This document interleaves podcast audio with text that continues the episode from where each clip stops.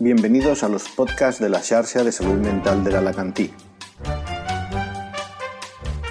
Les habla Tomás J. Cantó desde ASPE, en Alicante.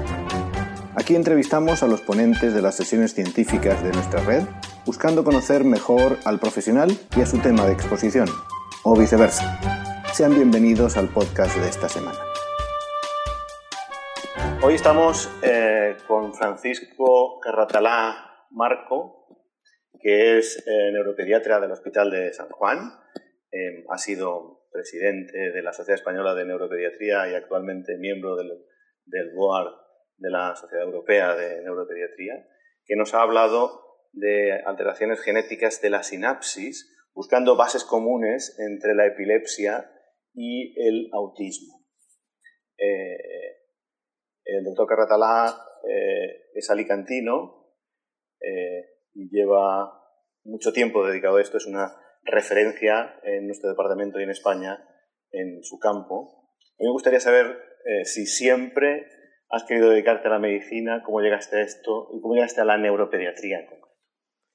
Ah, bueno, la, la, verdad es que fue una historia tortuosa. Yo quise ser astronauta, lo primero, después me bajé a piloto de aviación y después finalmente empecé a hacer deporte semiprofesional. Y cuando ya estudiaba medicina, pues porque parecía una opción razonable viviendo en Alicante, única carrera más o menos científica que había disponible en el CEU de Alicante, mm, se me aproximó un espectador de un partido de hockey que, que yo jugaba de, portero de, del Club Atlético Montemar y uh, empezó a hablarme de, de, hockey porque él había hecho, era médico, había hecho la especialidad en Barcelona y allí el hockey sobre patines era muy, muy importante. Entonces, hablando, hablando, me dijo que era neuropediatra en, uh, en el Hospital General de Alicante y que eh, si quería pues podía ir a, estar con él los veranos o cuando no tuviera prácticas y quisiese hacer esto. Esto era en tercero de carrera y, entonces a partir de aquel momento, pues uh, este médico, Tomás Lloret en concreto, uh, pues me enseñó un mundo que yo absolutamente ignoraba su existencia, nunca había pensado uh, que esta patología existiese, sí que había visto niños con algún problema, pero en los currículos normales de medicina de la época todo esto se omitía. Y entonces empecé a ver pues un, unos problemas que además de una base neurológica, mm, fisiológica muy interesante, también tenían una repercusión social muy, muy importante, toda la implicación que había que tener a la vez científica y social y coordinar las dos cosas. Y entonces me pareció buen objetivo para que dedicarme. En definitiva, acabé la carrera en medicina pensando que la única enfermedad que existía eran las convulsiones febriles. Y, pero, eh, bueno, después pasa el tiempo, te tienes que adaptar a las necesidades eh, de los currículums, de las especialidades, pero todo el tiempo de mi formación eh, ha sido muy variada. Siempre he tenido un tiempo constante de dedicarme a la, a la neuropediatría. Y esto es un poco el resumen de cómo aterrizo esto. Eh, el campo de la neuropediatría, como el de la psiquiatría infantil o paidopsiquiatría, que en algunos sitios los llaman, eh, estamos en la misma situación, de, son mundos desregulados, con buenos profesionales, otros eh, no tan buenos, pero con gente muy válida, y, y, y hay muchos eh, límites en los que rozamos, ¿no? compartimos o antagonizamos.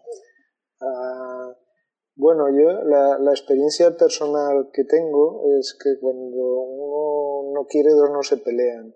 Y, y además es que pelearse es, uh, es totalmente inoperante. ¿no? Y, y, y, realmente, que si todos trabajamos sobre uh, el producto del funcionamiento cerebral y, y hay psiquiatras y hay y hay neurólogos porque hay que repartirse la faena de alguna manera, pero en definitiva eh, que es, es obligatorio para todos saber lo que son las neuronas, saber la estructura anatómica del cerebro, eh, saber el neurodesarrollo, todas estas cosas. ¿no? Otra cosa es que en la práctica diaria, efectivamente, pues si te dedicas más a un tipo de patología, pues te dedicas más a esa patología y, eh, y si no, pues a la otra. Que hay puntos de contacto, evidentemente, pero, eh, hay puntos de contacto también la neurología y la gastroenterología infantil, es muy importante, pero eh, probablemente el punto de contacto más frecuente es la psiquiatría, que está descrito desde hace tiempo la alta comorbilidad de unos síntomas y de otros. Y la experiencia demuestra que eh, convenciendo a las administraciones de que hay que trabajar en equipo y conjuntamente ah, se obtienen muchos mejores resultados, se trata, se utilizan menos medicamentos, se utilizan menos recursos y la satisfacción general del público mejor. Esto hay cifras que lo apoyan, experiencias cortas que tenemos hasta la fecha, espero que incluso sean publicables en, un plazo breve y que sea un modelo que no es ningún invento, pero eh, pues hace muchos sitios de Europa de esta manera, pero que es que es la solución. A Me consta que hace ya 25 años tú ya propusiste este trabajo eh, multiprofesional. ¿no? Sí, la, la, atención multidisciplinar yo, yo, creo que es fundamental. Yo creo que si hay alguien que piensa que ha estudiado mucho en su vida y lo sabe todo sobre un tema, pues evidentemente se equivoca. ¿no? Entonces, eh, simplemente eh, el punto de vista de otra persona mirando el mismo artículo, mirando el mismo paciente, ya, ya da puntos de vista diferentes. O sea, ya, ya lo ve desde otro ángulo porque no puedes estar en el espacio en el mismo sitio. ¿no? Eh, y entonces eso aporta.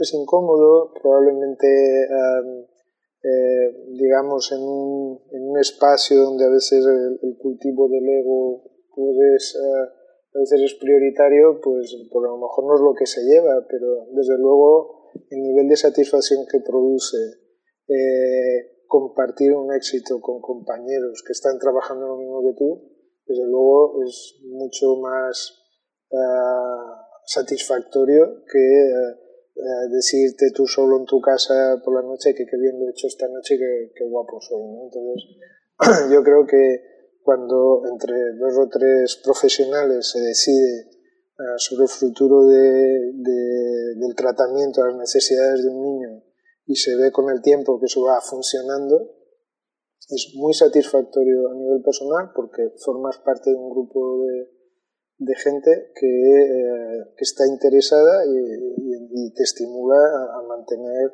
ese nivel de actuación. Lo contrario, comértelo tú todo solo a, y pensar además en tu excelencia te va a llevar al error, vas a cometer un, sesgo continuo de, errores y entonces, bueno, yo la, la expectativa que tengo es que el tiempo profesional que me quede Uh, el, el, último residente que llegue me pregunte cosas y me aporte cosas.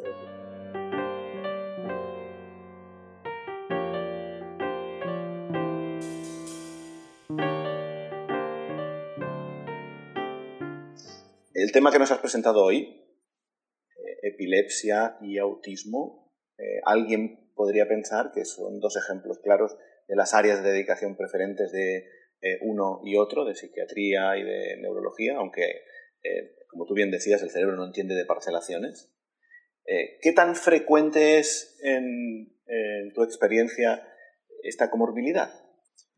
Uh, bueno, uno de los problemas de comorbilidad más importante que tienen los niños con TEA, por supuesto, es la, epilepsia, esto está reconocido, pero las frecuencias, uh, según los diferentes artículos, uh, varían, varían bastante. Nosotros nos creímos en la obligación de analizar este tema en nuestro contexto, en el departamento en el que trabajamos, y entonces sí que pudimos ver que la comorbilidad llegaba hasta que uno de cada cuatro niños con autismo uh, tenía, tenía algún tipo de epilepsia. No todas necesitan tratamiento, no todas necesitan actuaciones dramáticas, pero la, la, cifra era esta, una de cada cuatro. También hemos visto que prácticamente dos de cada tres niños con autismo, cuando hacemos un estudio electroencefalográfico, presentan alteraciones. Digamos, tienen electros anormales, aunque no son constitutivos de patología epiléptica. Aunque cuando estas cosas se revisan a lo largo del tiempo, son estudios que están pendientes por hacer, vemos como muchos de estos electros que presentaban algunas anomalías madurativas, etcétera, se transforman con el tiempo en epilépticos. Es decir, ah, hay mucho trabajo por hacer, pero lo que la evidencia a nivel local demuestra es que esa comorbilidad, esa asociación existe. ¿Por qué varían tanto las cifras de un centro a otro? Pues depende un poco de la estructura administrativa de la asistencia. Por ejemplo, los datos que se tienen en, centros terciarios normalmente tienen el sesgo del centro terciario de, eh, porque son centros que reciben pacientes muy graves. Cuando las series de estos centros que no están basadas en epidemiología, eh, pues mm, la misma mutación eh, analizada en, un centro de referencia suele tener peor pronóstico que cuando esas mutaciones se encuentran en, eh, centros secundarios que analizan a las poblaciones que atienden habitualmente. Porque realmente si el paciente no está grave, nunca lo remites a nuestros centros. Y esta es una de las eh, piedras de toque donde ahora se trabaja mucho, que es la neuroepidemiología y que es extensivo a la epidemiología de las neurociencias, porque es que si no sabemos lo que está pasando, difícilmente vamos a saber que estamos haciendo las cosas bien o mal. En el departamento del Hospital de San Juan, hace tiempo que habéis comenzado con una experiencia eh, multiprofesional entre psiquiatras y neuropediatras y psicólogos, y habéis hecho números también respecto a la presencia, la prevalencia, la epidemiología del autismo. ¿Qué impresión tienes después de prácticamente un año de funcionamiento? Es evidente que, trabajar conjuntamente eh, en equipos multidisciplinares eh, aporta beneficios. Digamos, en una revisión inicial de, los datos, de los diagnósticos que hacemos, un equipo conjunto de psicólogos, psiquiatras, neuropediatras, trabajadores sociales, a, la hora de valorar, eh, diagnosticar, valorar y, proponer tratamientos a pacientes con síntomas de trastorno del espectro autista ha llevado que en los últimos tres años el número de diagnósticos que se hacen en el área o de pacientes diagnosticados que hay en el área haya disminuido, al contrario de lo que ocurre con otras patologías que ah, seguimos tratando de forma independiente porque no están contempladas que se valoren en este, en este tipo de unidades que siguen creciendo a pesar de que pues, eh, la epidemiología eh, indica lo contrario. Entonces, eh, esto no son sensaciones, estos son números que supongo que habrá que depurar, que espero que de comunicaciones y publicaciones porque es muy importante que se tenga esto en cuenta. El trabajo multidisciplinar conjunto produce una mejora en el nivel de diagnóstico. En nuestro caso se ha reducido el número de pacientes diagnosticados de TEA en los últimos tres años y, además produce unos beneficios y un nivel de satisfacción de las familias eh, que no es comparable a cuando una sola persona está explicándole todos los problemas.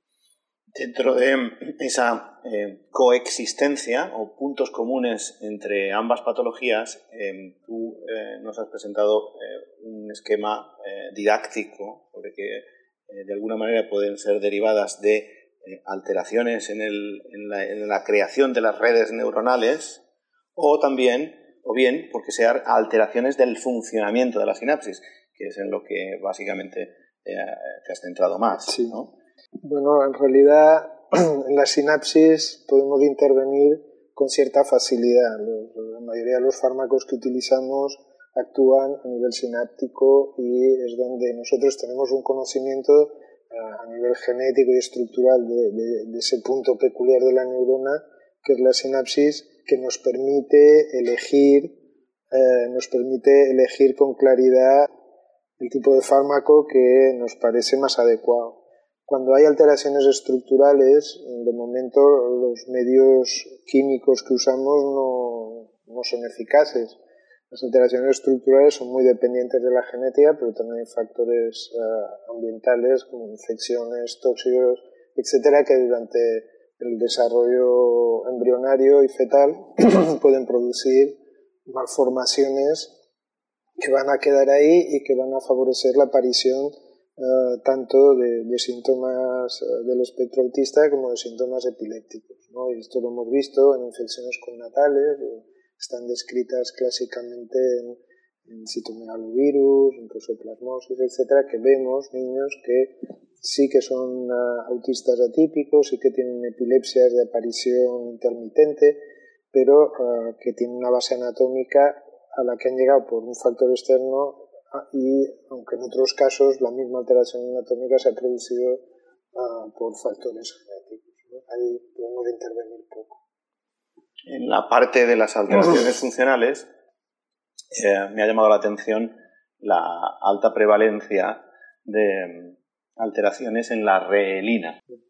La relina es una proteína que está codificada por el gen que codifica relina y eh, este gen eh, expresa esta proteína que tiene un efecto en el adulto estabilizador de la sinapsis. Esta proteína probablemente es una de las proteínas que organiza la estructura de la sinapsis para que las vacuolas que llevan el neurotransmisor lo lleven al sitio que lo tienen que llevar y que ah, los receptores de la membrana posináptica ah, estén en el sitio que tienen que estar. Esta estructura, que siempre la vemos bidimensional en, dibujos y en esquemas muy bonitos, en realidad es dinámica. Las, ah, las sinapsis se están remodelando continuamente porque sinapsis que no sirve, sinapsis que se anula y, se pone en otro sitio para facilitar una, una, señal, una orden que nos llevará a producir pues un movimiento, un pensamiento o, o Dios sabe qué. Entonces, este, esta proteína tiene un efecto fundamental en que esos procesos de estabilidad y remodelación de las sinapsis se produzcan correctamente.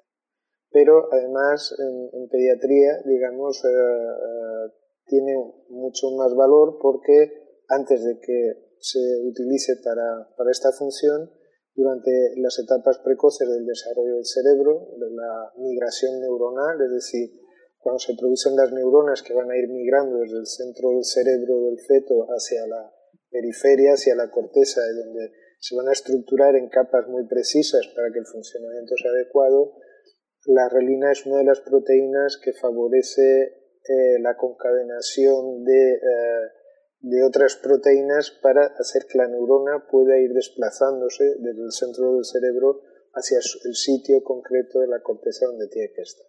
Por lo tanto, es un ejemplo de, proteína bien aprovechada porque sirve para muchas cosas y probablemente algunas cosas que no sabemos y eh, esto es lo que nos indujo a pensar durante un tiempo que los problemas con la relina eh, tenían relación con malformaciones cerebrales, pero después hemos visto en la práctica que la mayoría de estos niños donde la relina está alta, la estructura de la corteza cerebral tiene una apariencia normal. En el caso de las malformaciones no, pero parece que en el caso del autismo sí habéis encontrado diferencias.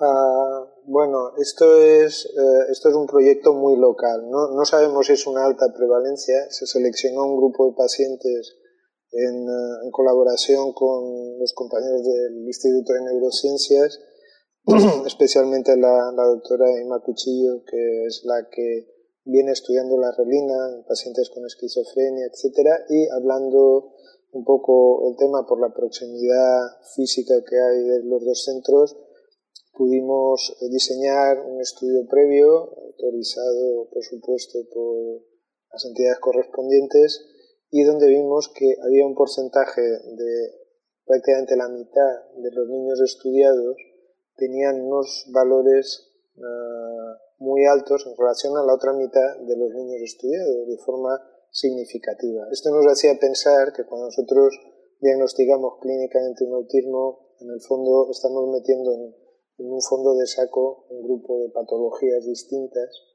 y entonces este marcador, esta, esta proteína, la relina, que eh, es un marcador, eh, es una proteína que estabiliza la sinapsis neuronal y que además en las primeras etapas de la vida ayuda a diferenciar o, a estratificar la corteza cerebral, estuviese elevada, al contrario que se había reportado previamente. Se ha repetido el estudio en varias ocasiones y los resultados siguen siendo los mismos. Y entonces pensamos que, que eh, realmente puede haber algún problema de interacción proteica con, con la membrana que haga que el, núcleo, eh, el núcleo de la neurona reciba el informe de que hay falta de esta proteína y, entonces esté fabricando más para ver si puede compensar el problema. Está todo muy, muy preliminar, esta es una de las hipótesis, hay gente del equipo que no las comparte, pero desde luego ha planteado la posibilidad, pues los datos fueron presentados en un Congreso Europeo de Investigación en Neuropediatría, y se apuntó la posibilidad de que realmente esto fuese eh, una fase en el neurodesarrollo de los pacientes con TEA que eh, provocase este aumento y que probablemente en edades posteriores eh, este aumento se convirtiese en una disminución. No hay estudios al respecto, estamos en el diseño de este tema y en búsqueda de financiación. Claro, esto liga, esto que nos cuentas liga con el paso final de tu presentación de hoy en la que hablabas de cómo los distintos antiepilépticos en función de eh, los receptores sobre los que actuaran y en función también de cómo estuviera conformada idiosincrásicamente esa membrana y esa disposición de receptores en el, en el paciente eh, funcionaban mejor o peor. Eh, has hecho especial hincapié en el valproato. Bueno, el problema muchas veces, como decía un compañero mío en Zaragoza, doctor López Pisón, dice, no, no hay que limitarse a lo que está publicado, hay que ir más allá y preguntarle al experto que está escribiendo la siguiente publicación. ¿no? Entonces este es un poco el problema con el valproato. El valproato está muy documentado en todos los sentidos. Cualquier duda que tengas sobre el valproato vas a encontrar evidencia científica que te aclare la duda, mientras que de los nuevos fármacos antiepilépticos o de los nuevos neurolépticos, pues llegas a puntos con determinados pacientes que estás en el límite de, lo que se sabe. ¿no? Y entonces esto pues provoca que mm, este tipo de fármacos tradicionales uh, se sigan utilizando, se sigan utilizando en protocolos, si cae un medicamento estos en un protocolo saltárselo es muy difícil porque... Eh, Pero además eh, has contado que es, que es uno de los que mejores funciona. Uh, sí. Eh, por su perfil por el perfil actúa en un sitio eh, que, es el, digamos el, canal eh, primero que se descubre es el canal que en, teoría más actúa en todos los antiepilépticos y es el primero eh, que se usa con estas características. Había otros pero los efectos secundarios no eran comparables entonces el valproato es un buen medicamento para cuando está indicado eh, yo no sería partidario de utilizarlo eh, al primer niño que venga con síntomas del espectro autista, pero sí que es cierto que hay situaciones muy específicas en las cuales nada más hemos podido salir del problema con la utilización de valproato. Evidentemente tiene los inconvenientes de que es un fármaco de dinámica indirecta, tienes que hacer niveles periódicamente, tiene toxicidad que hay que vigilar, pero claro, hay que vigilarla. Inconveniente, como pediatra que soy de base, pues tengo pinchar a los niños, me cuesta. Y entonces, pues en la medida que va habiendo opciones, el uso de alproato se ha reducido muchísimo. Pero sigue habiendo experiencia eh, publicada a favor de que determinados problemas de conducta, mm, la mejor respuesta se obtiene con valproato.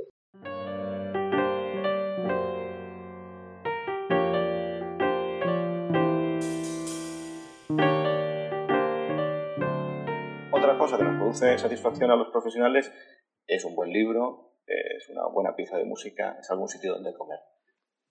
¿A ti dónde te encontraríamos tomando unas tapas? Eh, o algo de comer. Soy adicto al arroz. Entonces, la verdad es que eh, hay, hay, muchos sitios excelentes para comer por, por aquí, por la zona del hospital donde trabajamos pero probablemente el sitio que más nos gusta a, mi mujer y a mí es un restaurante que hay en la playa de Mucha Vista, que está en primera línea de mar, no sé si decir el nombre. Sí, sí, sí, sí, sí claro, vamos a ir. Se llama El Granat o, Granada. Y, y, entonces normalmente si tienes la suerte que te toca la mesa al lado de la vidriera, vas a estar comiendo una rosa banda o, o un arroz del señoret. Uh, mi recomendación es no comer muchos aperitivos, solamente eso. Y, y después, curiosamente, tienen también, no curiosamente, una tarta al whisky de postre que es la mejor que he probado en mi vida. Entonces, el granat. El, granat, el granat, de, de granat o el granada, ¿no? Yo lo, lo, he visto escrito de las dos maneras. Y, y, es muy agradable, es un sitio sin problemas y, y la comida es muy buena. ¿Y nos recomiendas algún libro? ¿Estás leyendo alguna cosa? ¿Alguna novela? ¿Algo que no sea bueno, eh, yo... Uh, ¿O alguna serie? ¿Alguna película? No, yo soy muy...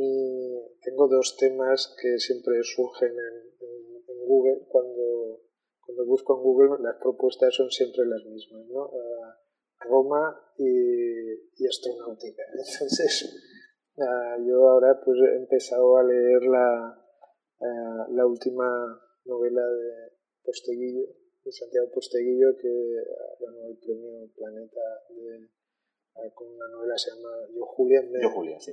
Yo me he leído todas las trilogías del mundo romano y vaya, mi segundo apellido es Marco y, y, aquí en la zona se remonta a los tiempos de, de Marco Popilio, eh, un liberto que patrocina unas, unas termas en Lucentum.